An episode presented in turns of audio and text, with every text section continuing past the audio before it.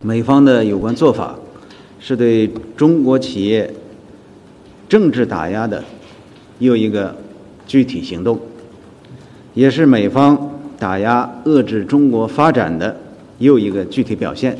我们对此表示坚决反对，将证券监管政治化。Hola, no financieros. Estamos de vuelta. Ayer, tras un pequeño percance, tema gastrointestinal de estos raros que pasan. Y nada, ya estamos a tope. Este que veis es el ministro de Asuntos Exteriores chino. Bueno, eh, aquí lo que hace es criticar a los Estados Unidos por deslistar las acciones chinas de los índices americanos. A ver, hay que entender el cabreo ellos dicen, a ver, el derecho a fastidiar a nuestras empresas es nuestro, o sea, dejarnos a nosotros que les metamos mano por aquí, no les dejamos hacer esto, esto, otro, pero no vengáis vosotros a ser los que cortáis el bacalao en nuestras empresas, ¿no? Y esto viene por el rumor de que Alibaba se viese obligada a dejar el parquet neoyorquino. Y es que Alibaba últimamente está envuelta desde hace ya meses en bastantes noticias y se ha visto en la cotización, lleva una caída en bolsa bastante espectacular. Claro, vamos a hacer un repaso de todas las noticias que han ido salido al respecto de Alibaba. Primero, el crackdown general que están haciendo los chinos a sus empresas, que llevamos comentando, sobre todo a las tecnológicas y otros sectores. Luego, la censura y la condena al ostracismo de su fundador, Jack Ma. La semana pasada, además, dimitía el CFO. El CFO es el Chief Financial Officer y eso no son buenas noticias cuando el, el financiero, que es como hay una de las, de las cosas claves, ¿no? Desaparece, pues no mola. Y luego aparte van a reestructurar la empresa en dos, división, en dos divisiones, la, internacional y la nacional. En fin, que el tira afloja eh, americano, chino y un poco de, oye, tú no te metas, déjame que ya me encargo yo de cargarme a mis empresas. Y si en el Nasdaq estamos viviendo un crash silencioso, porque hay un montón de empresas eh, lejísimos de máximos, en un 60-70% por debajo, casi todas las que lleva nuestra amiga Crazy Cathy, pues lo de China también podríamos decir que es un terremoto silencioso. Evergrande anunciaba que va a reestructurar todos sus bonos extranjeros, es decir, todos los que están fuera, los de tranquilos que no hay contagio, eh, pues bueno, los van ahí a ver qué hacen con ellos y además confirmaban que no van a tardar en anunciar el default oficial. Pero bueno, esto siempre, pues hay que hacerlo ahí con cuidado, ¿no? Que, no salte la, liebre, ¿no? Eh, de todas maneras, calma, el mundo no se acaba hoy, eh, las cosas llevan su tiempo. Y en este juego eh, teniendo en cuenta el Partido Comunista Chino de por medio, las fichas de dominó caen lentamente, pero caen. Eh, de hecho, tenemos otro sutil síntoma. China recorta el ratio requerido de reservas debido a la ralentización de la economía. Es decir, liberan liquidez para las empresas, las cosas van lentas, ralentización y China, que es algo que no estamos acostumbrados a escuchar. Bueno, mi tesis la he dicho más de una vez. Eh, Van a hacer lo que puedan para contener la situación, para hacer una demolición controlada, que es lo que todo el mundo, empresas y gobiernos sueñan. Y lo peor que podría pasar es que lo consiguiesen, porque eso les daría un poder infinito para crear y deshacer a, como quieran. Yo creo que esto de alguna manera tarde o pronto estará en algún sitio. Mucha gente dice, oye, pero esto no iba a ser como el Lehman Brothers. Eh, no, muchos decían que era como el Bern Stearns. Bern Stearns fue un banco que quebró unos meses antes, pero la, la gota que colmó el vaso fue lo de Lehman Brothers. Y esto es lo que se iba diciendo de Evergrande, que quizás es, vale, es la primera quiebra, pero faltará que llegue la gota que colme el vaso. Que probablemente debería ser en algún banco, en alguna institución financiera, porque para que realmente haya un pánico. Si no, pues bueno, poquito a poquito, noticia por aquí, noticia por allá, y, y poco más. Mientras hay quien no quiere tener problemas y prefiere pasar por caja.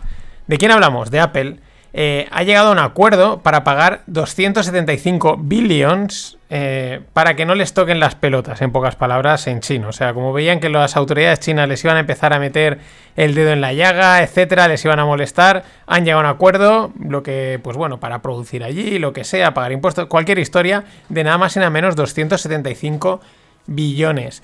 Este es el verdadero poder de China. Es un mercado de consumo y de producción muy grande. Y es que es tan sumamente grande que tiene a todo el mundo pillado. El dinero es el que manda. Y aunque ahora te salgan con boicots desde el entorno deportivo, pues da igual, lo que hay que hacer es vender.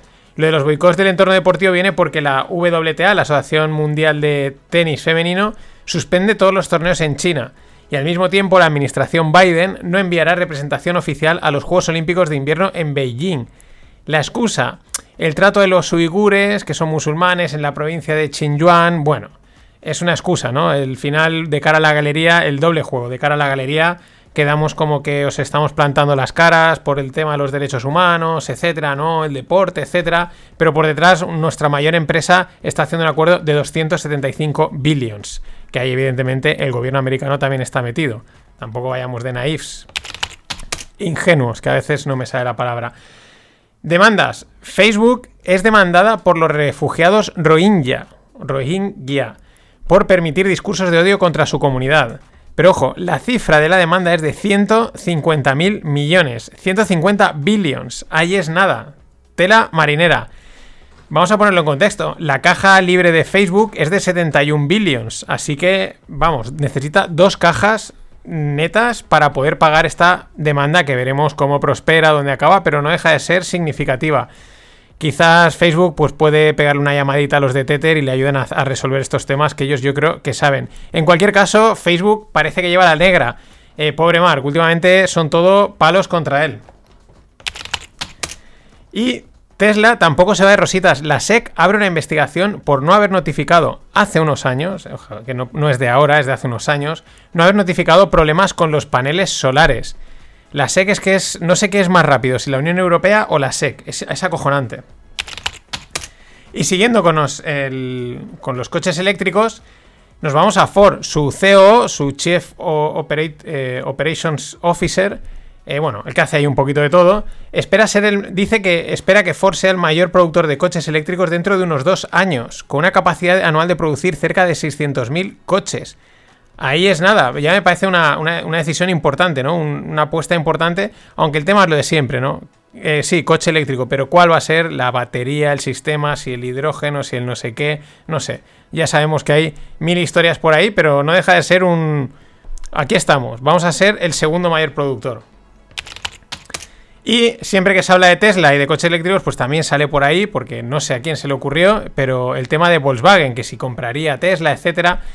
Bueno, eh, como fabricante de coches, eh, a, Volkswagen también le preocupa el tema medioambiental, como a todos, ¿no? Hay que estar ahí. Hasta el punto que por primera vez ha cerrado un préstamo cuyas condiciones eh, dependen de alcanzar objetivos de sostenibilidad. Está mirando la información, no pone exactamente los tipos de interés. Yo no creo que el banco le haya dicho, ah, pues si cumples estos objetivos te redujo el tipo de interés y tal. no lo sé, no lo sé. Me cuesta creerlo, ¿no? Pero queda muy guay, queda muy guay.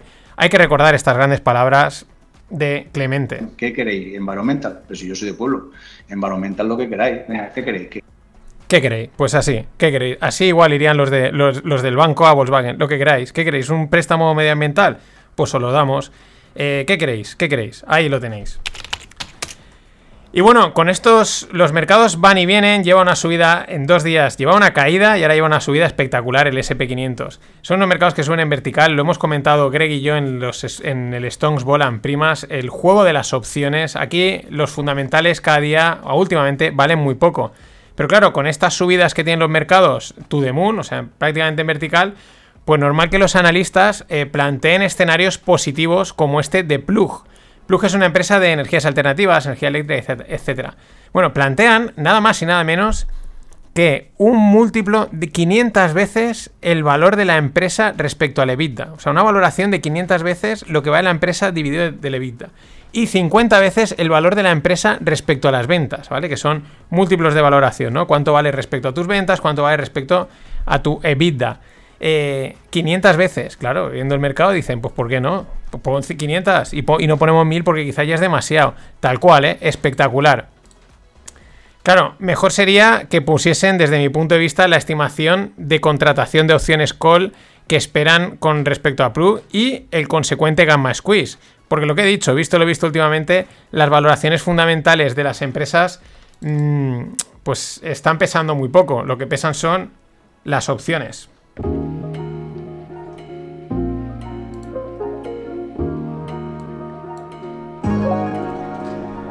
Y un mes más, y un mes más darle las gracias a Miguel Ángel Ramos Fernández por esa invitación. Vamos con el mundo tequi.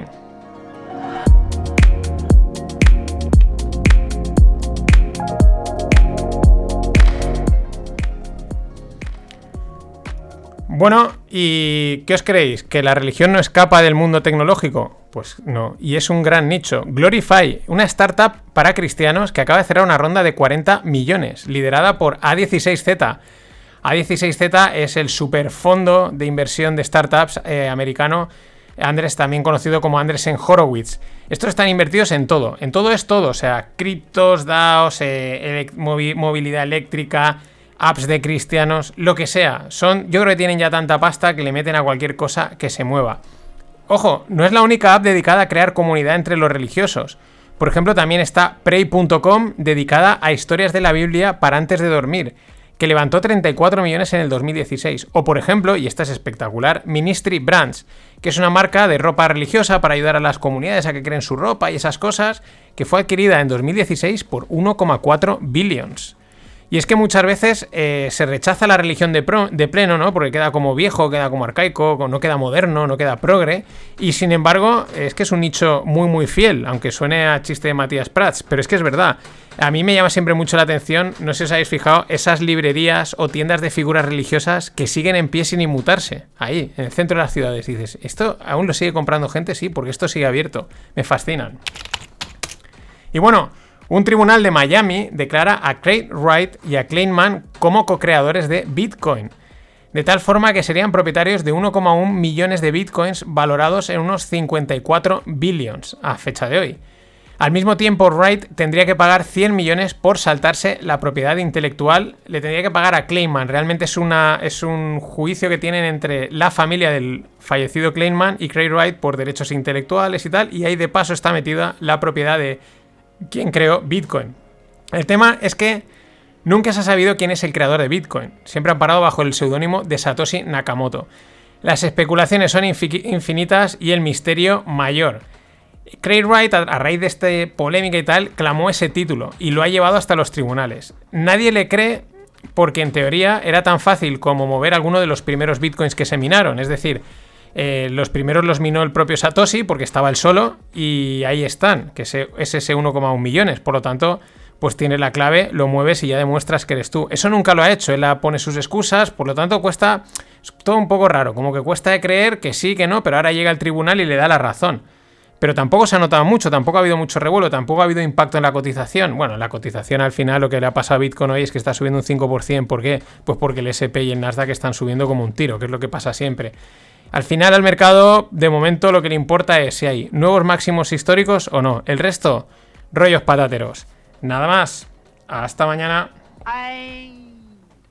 Always look on the bright side of life. Always look on the light side of life. An inflation profile which looks like a hump.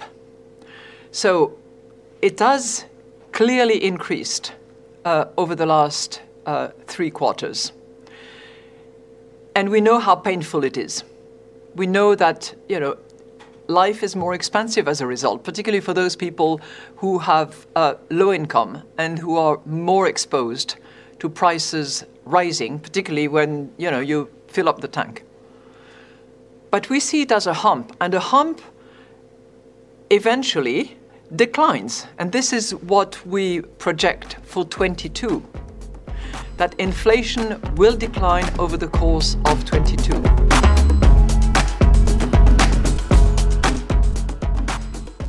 Hola, no financieros. Vamos con Christine Lagarde. Eh, así dice eh, pues nuestra amiga Christine, eh, la inflación, el perfil de la inflación es like a hump. Eh, es una joroba. Y encima pone así la, mano, ¿no? Como la curva de que, claro, es que sube y, luego baja. A mí me recuerda eh, a la malograda Carmen Chacón, que era ministra de Vivienda hace un montón de años.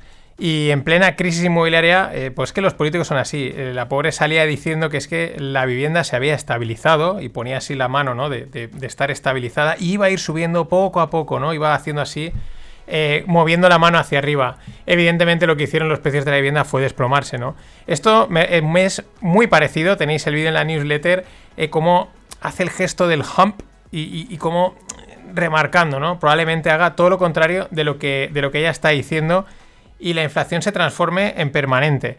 Pero claro, esto es contrario a lo que decía Powell y Yellen desde el otro lado del, del Atlántico, que ellos han pasado a decir que la inflación era transitoria a decir que es permanente, que ya la palabra transitoria no hay que ponerla. Y ahora llega Lagarde y dice que, que sí, que es transitoria, ¿no? Que es un hump.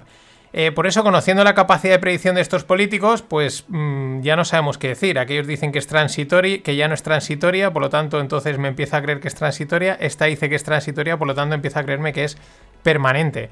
Es un buen lío. Eh, de esta manera juegan esta gente. Pero bueno, por cuadrarlo podríamos decir que si los americanos dicen que va a ser permanente, allí será transitoria, y aquí, que dice que va a ser transitoria, será permanente.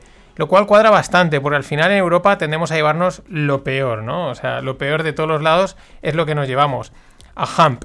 Eh, entre medias, ¿quién están? Pues están los ingleses, porque los ingleses están a medio camino entre americanos y europeos, ¿no? están ahí, juegan ahí esas dos bandas. Y haciendo gala de eso, dicen que o sea, perdón, el Banco de Inglaterra dice que eh, la inflación transitoria debe ser entendida como un periodo de 18 a 24 meses. ¿Esto qué es? ¿Permanente o transitorio? Pues yo me quedo en el medio.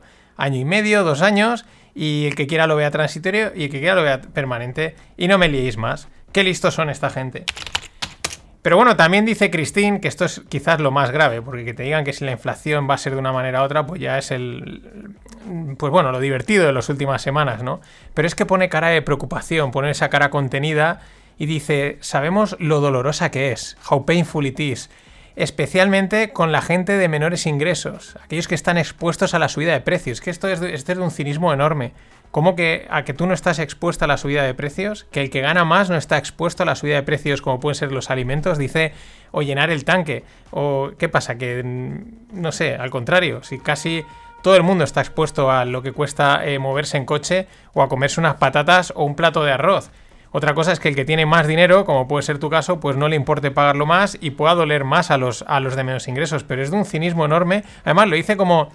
Es que se nota en plan a, esos pobres. A mí no me va a afectar, ¿no? Pero lo tengo que decir, tengo que quedar bien. Esto no va conmigo, pero ¿qué voy a decir? Voy a mostrar algo de preocupación en esta cara impertérrita, ¿no? Que no, que no muestra nada.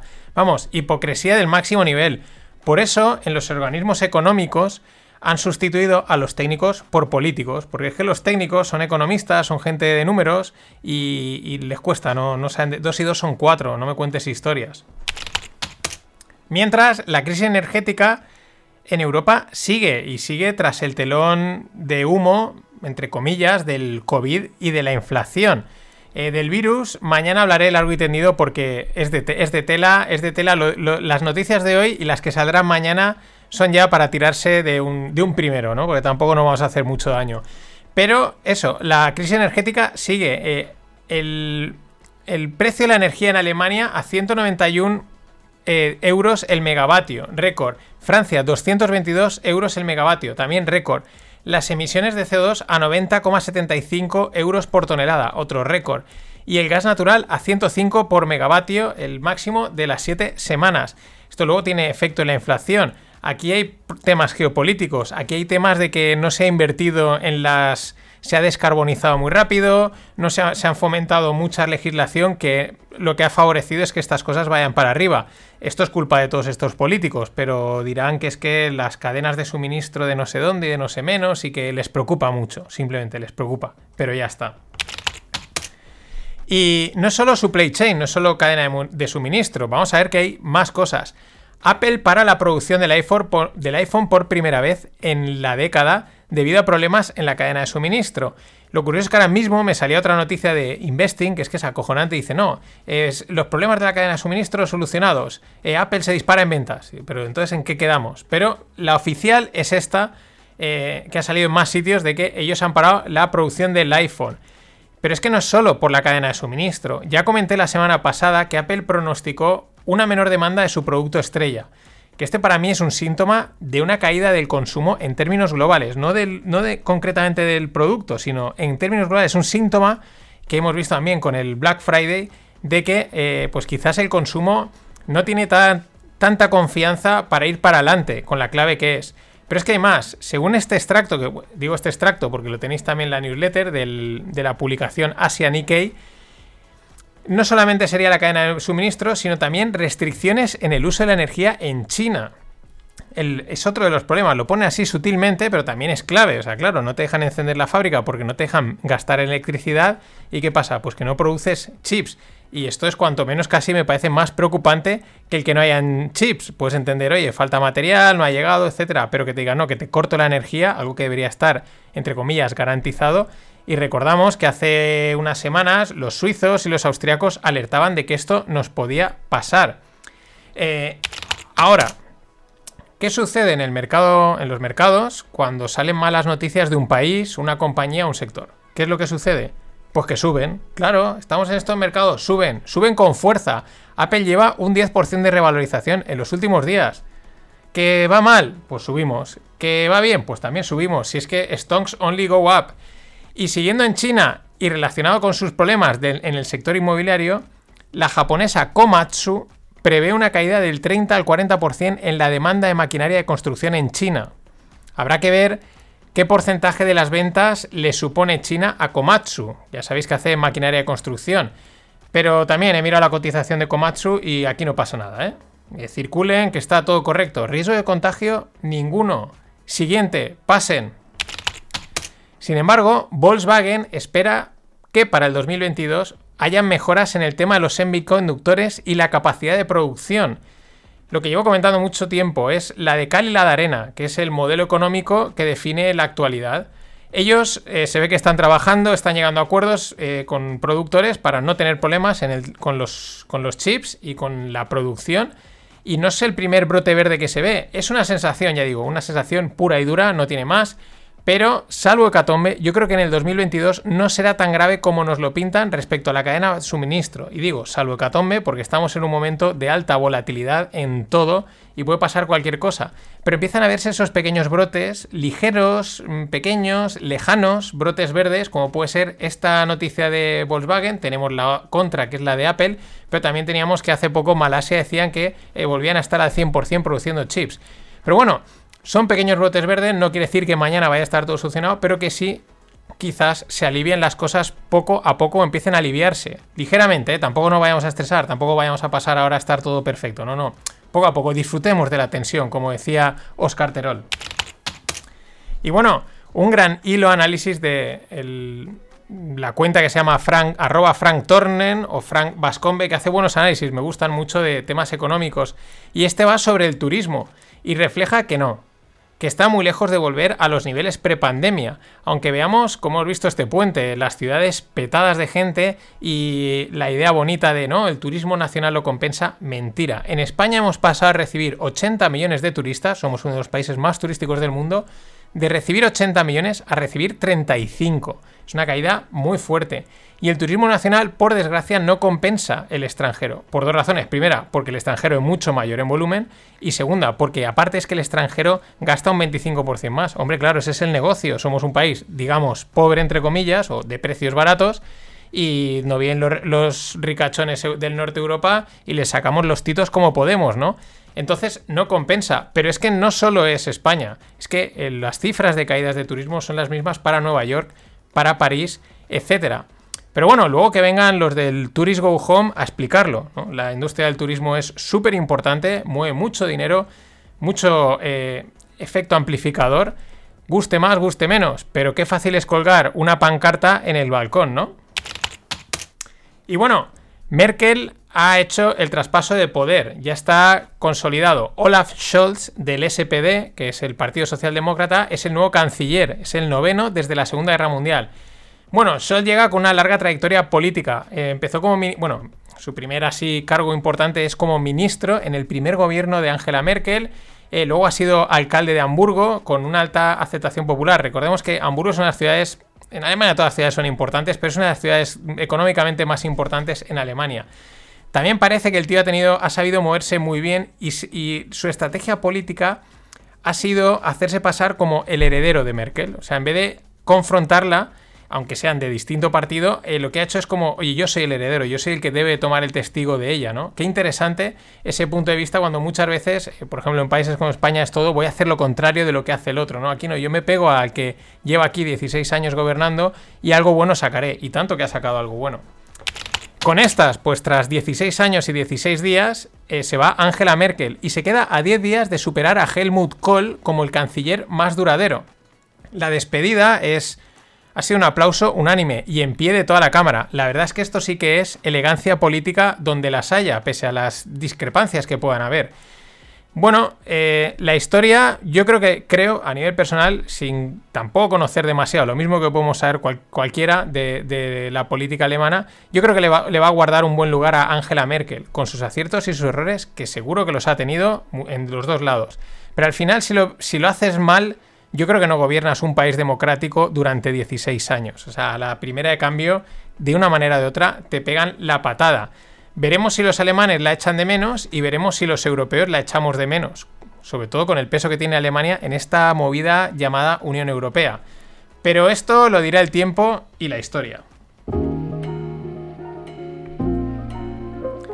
Y acordaros, el viernes a las 9 y media tenemos encuentro online, el Vino Ball con Greg os dejaré enlace para apuntaros.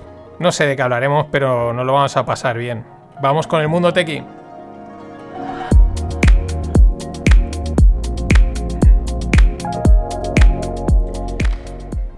Y en el mundo tequi, una startup muy tequi y muy nacional. Clarity IA o Clarity Inteligencia Artificial es la startup de Rebeca Minguela y cierra ronda de 50 millones con inversores de renombre con SoftBank, que no se pierde una, o BlackRock.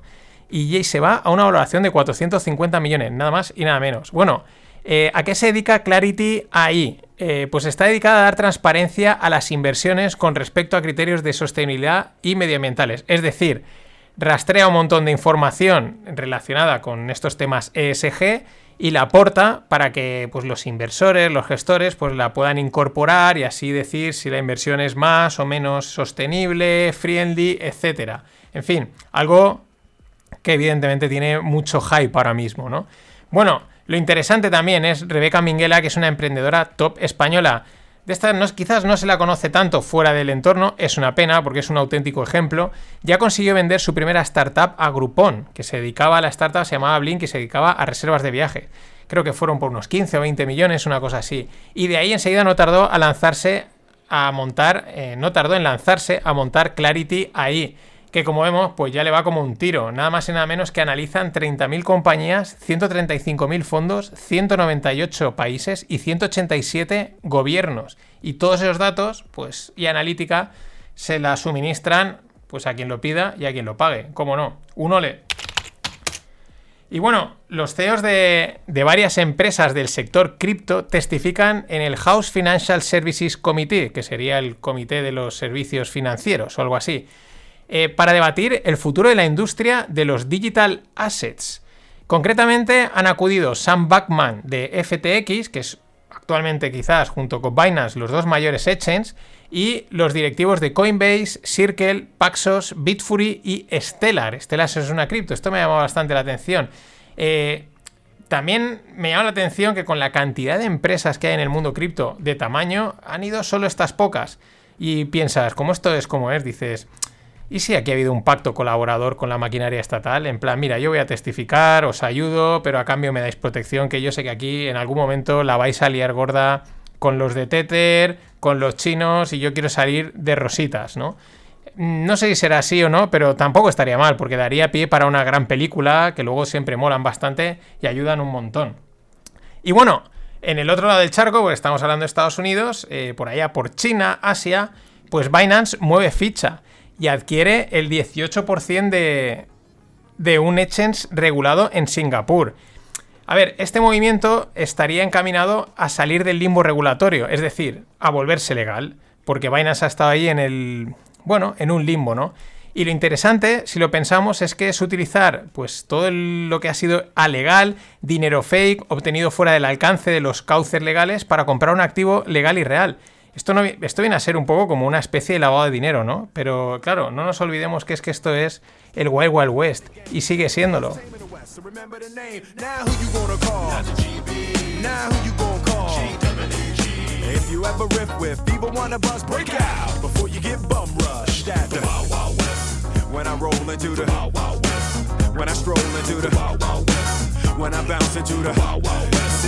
West.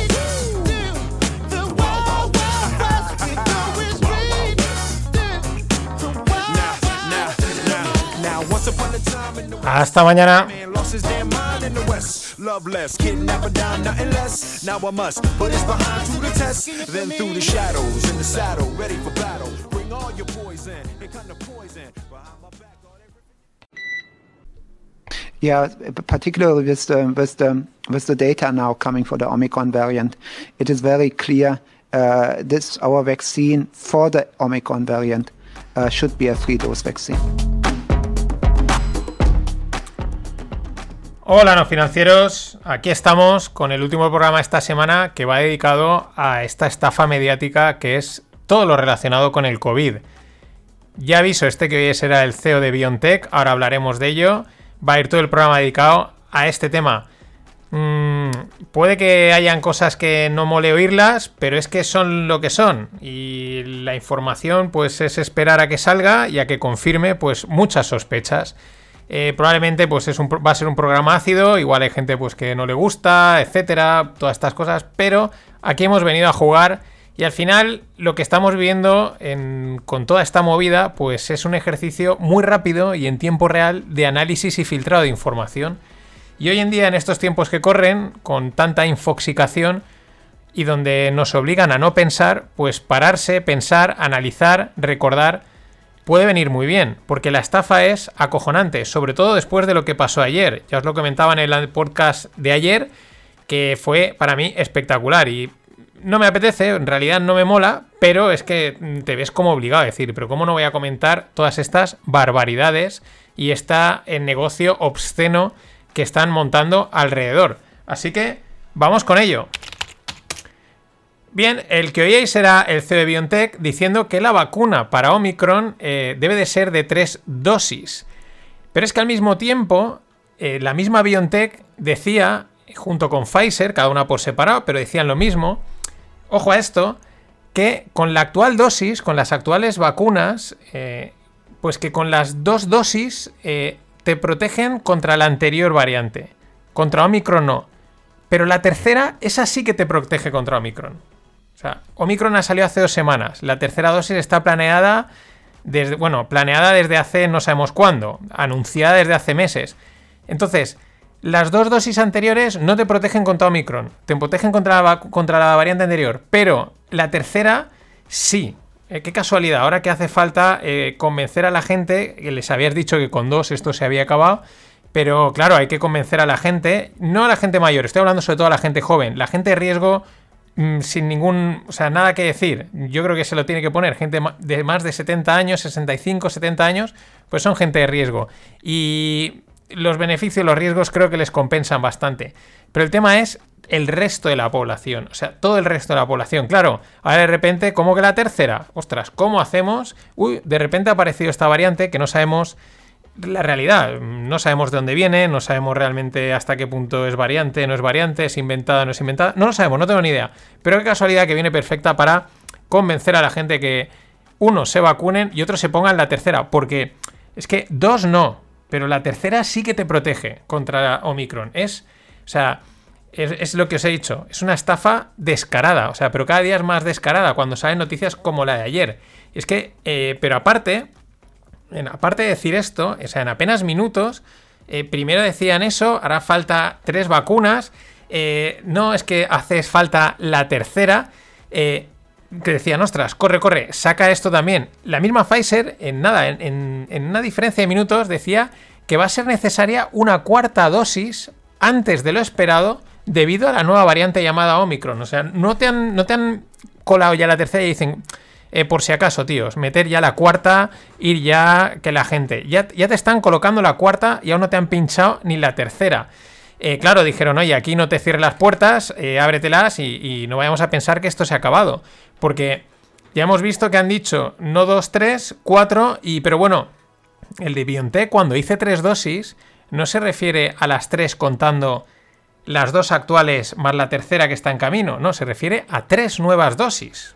Es que esto es importante. Esta es la jugada.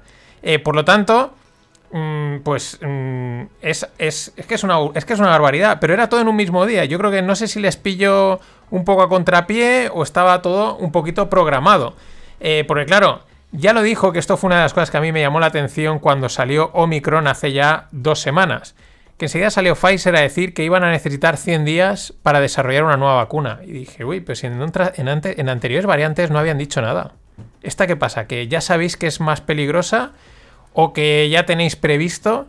En fin, Pfizer dice, decía que 100 días, BioNTech dice que la mitad, que en 50 o 60 días podrían tener la variante, eh, perdón, la variante no, eh, sí, la, vacuna variante de la nueva variante, por, por mezclarlo un poquito todo, ¿eh?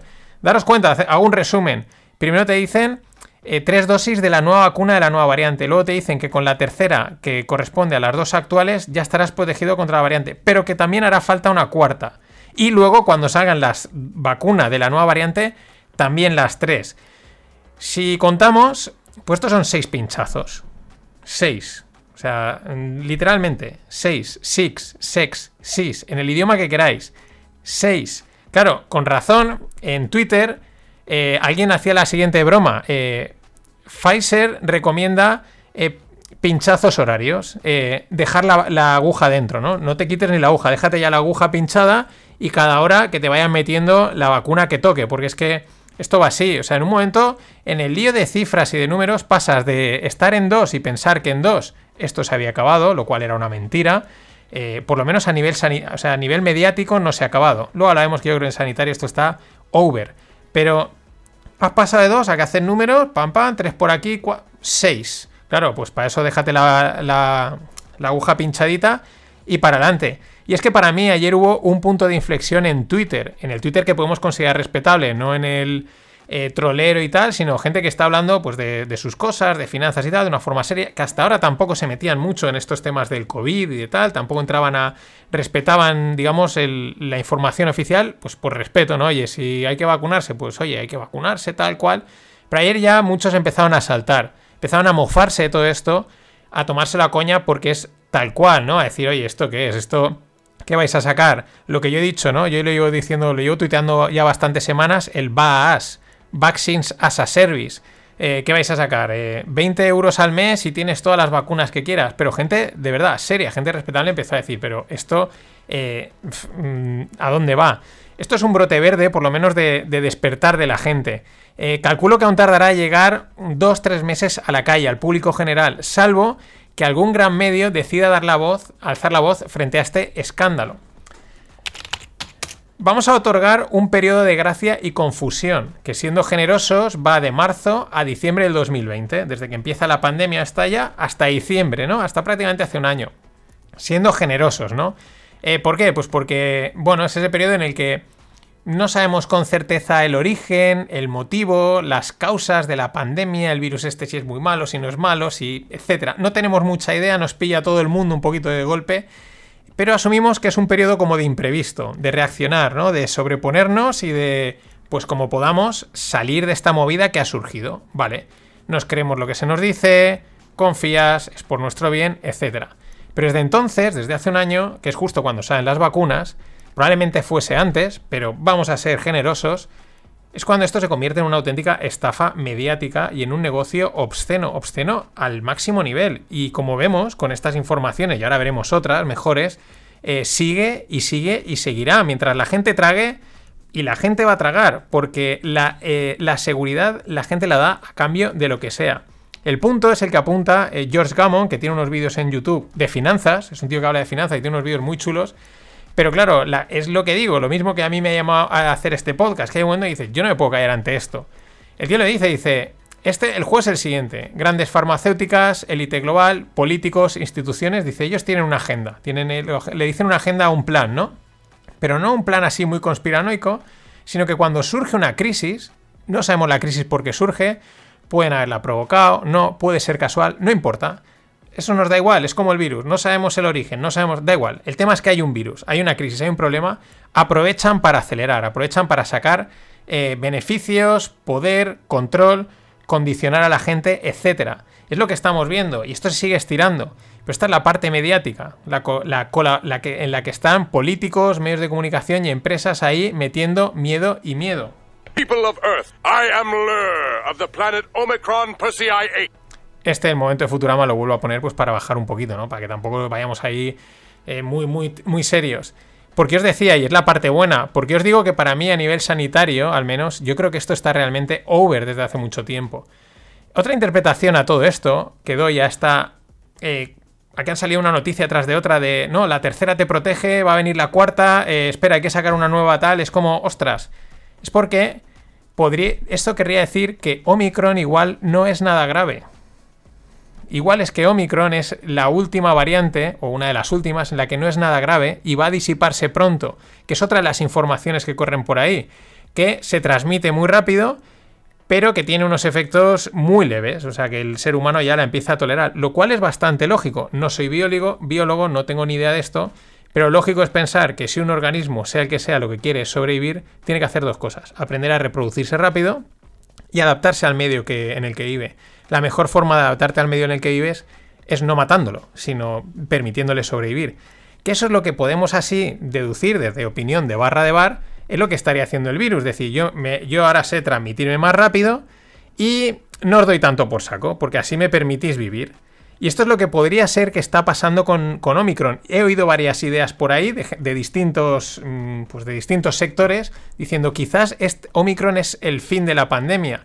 Claro, si es el fin de la pandemia, ya no te van a poder colar vacunas ni historias y hay que acelerar, o sea, hay que meter más miedo, hay que... La cuarta, la quinta, la sexta, la séptima, la octava, eh, píllatelas todas ya, etcétera.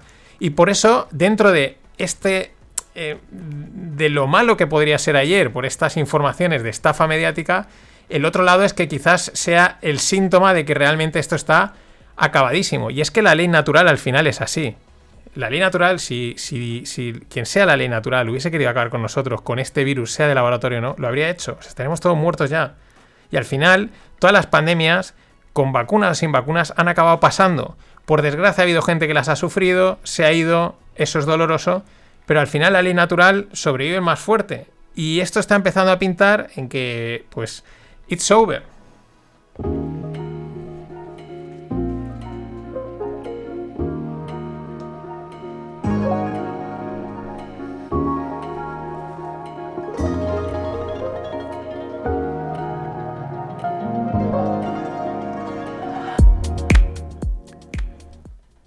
Seguimos con el, con el COVID. Hoy es todo dedicado a ello, pero, pero bueno, había que hacer un cambio. Repito, desde, es una opinión personal. Creo que a nivel sanitario esto está finiquitado. Pero claro, a nivel mediático, económico, político, esto tiene un rédito que hay que seguir rascándolo. Seguimos con la estafa mediática. Y voy con dos noticias publicadas en medios nacionales aquí en España de gran tirada. Lo cual, dentro de la intencionalidad, lo de siempre. Confirman cosas que no quieren confirmar, pero claro, tienen que publicarlo. Vamos con ello. Si les damos la vuelta a estos titulares es cuando les sacamos todo el jugo. Y aparte así rompemos un poco su juego mediático, ¿no? De, que parezca una cosa, pero esto está queriendo decir esta otra.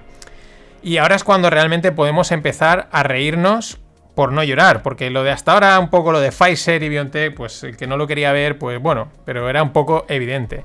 La primera, el grupo Roche de Suiza, o Roche, o Roche, o Roche eh, acaba de anunciar que va a sacar al mercado un nuevo test capaz de diferenciar entre el COVID y la gripe.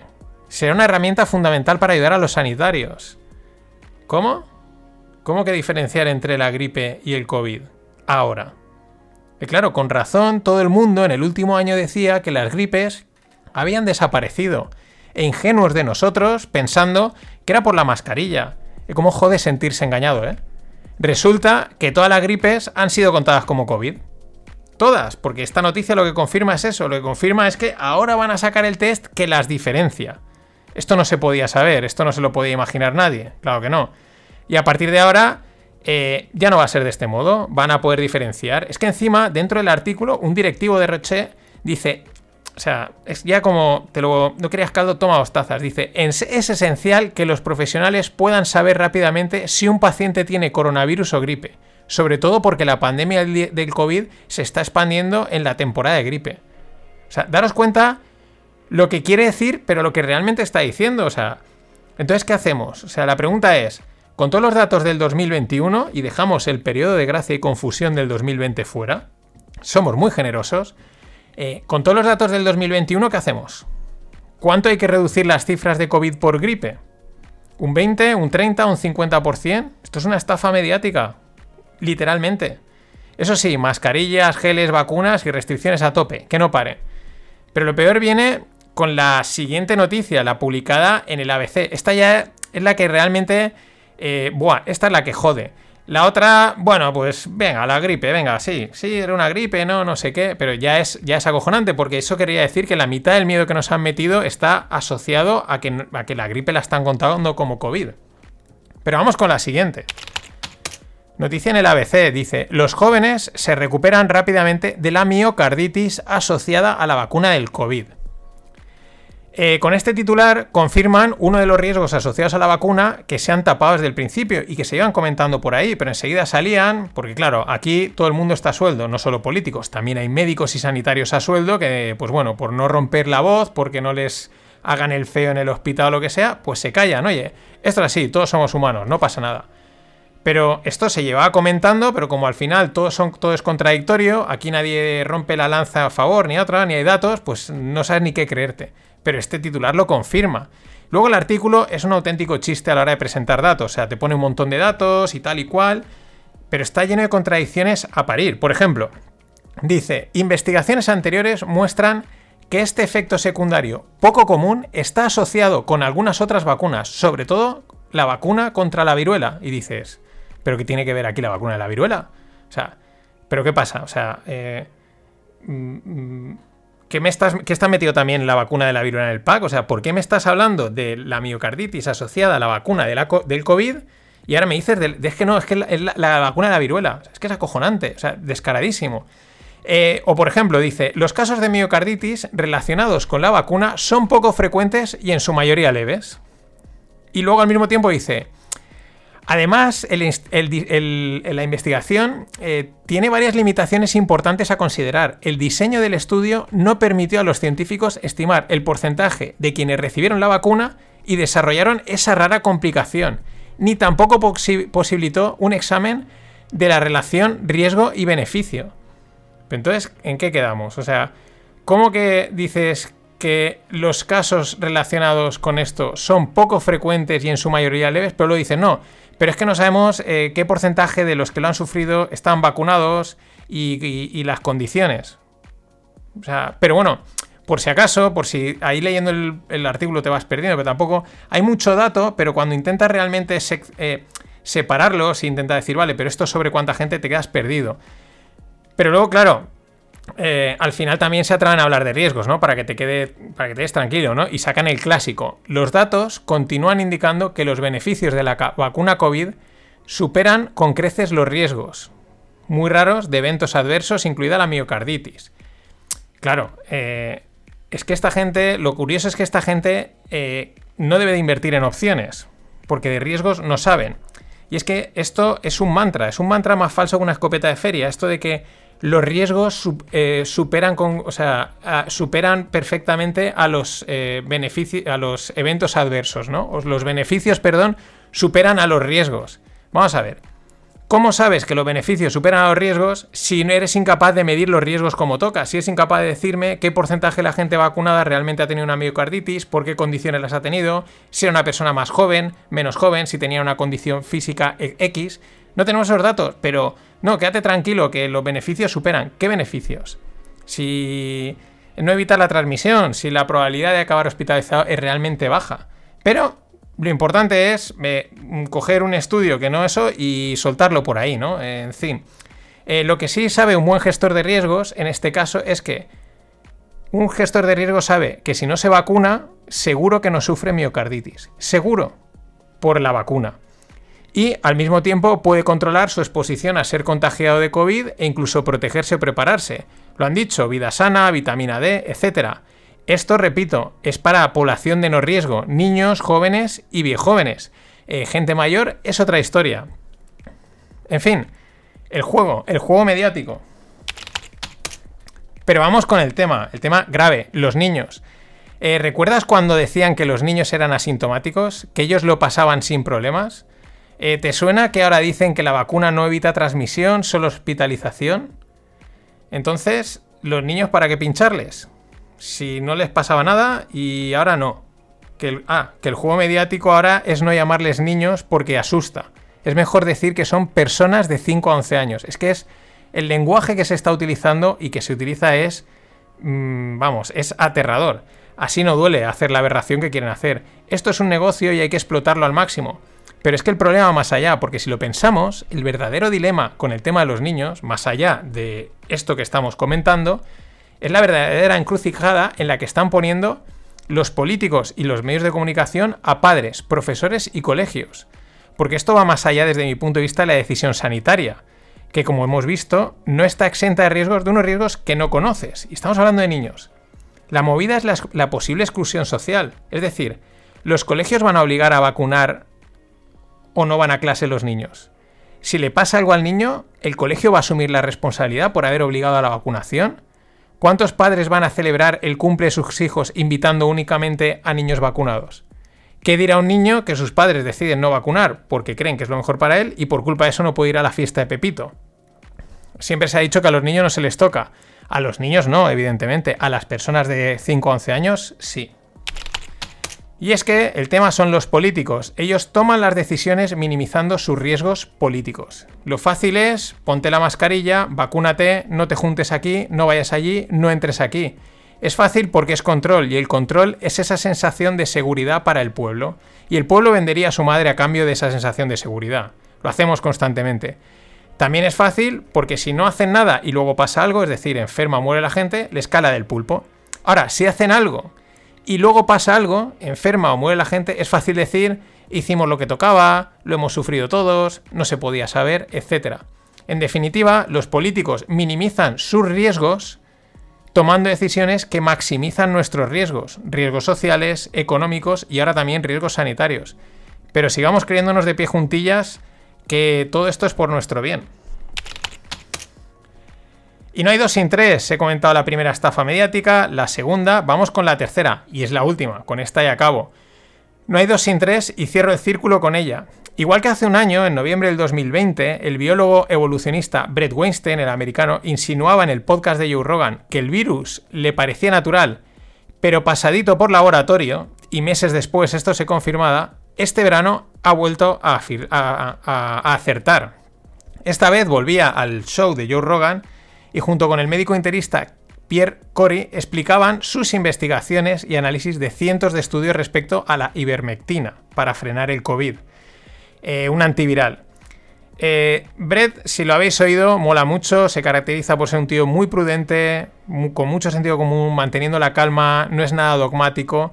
Y él y el doctor Pierre apuntaban hacia los espectaculares resultados que podía tener este antiviral histórico no solo en paliar el efecto del COVID, sino también en cortar la transmisión del mismo. Ellos se basaban en, todas las mm, investigaciones y datos que habían eh, congregado, pero siempre llamando a la calma, diciendo, no, no podemos afirmar nada. Eh, también decían, insinuaban, que el problema que tiene ese medicamento es que ya no tenía patentes y por lo tanto es barato y no hay negocio que hacer con él y al mismo tiempo intuían con razón que la estrategia de las farmacéuticas sería volver a aislar el principio activo o como se llame, o la proteína X de la ivermectina o lo que sea, para repatentarlo, presentar una pastilla milagrosa y pues ya sabemos por dónde vamos. Durante todo este tiempo eh, a, la, ivermectina eh, pues se le ha tachado de medicina para caballos en adelante, cuando es un antiviral efectivo y usado en personas contra casi todos los virus, malaria entre otros.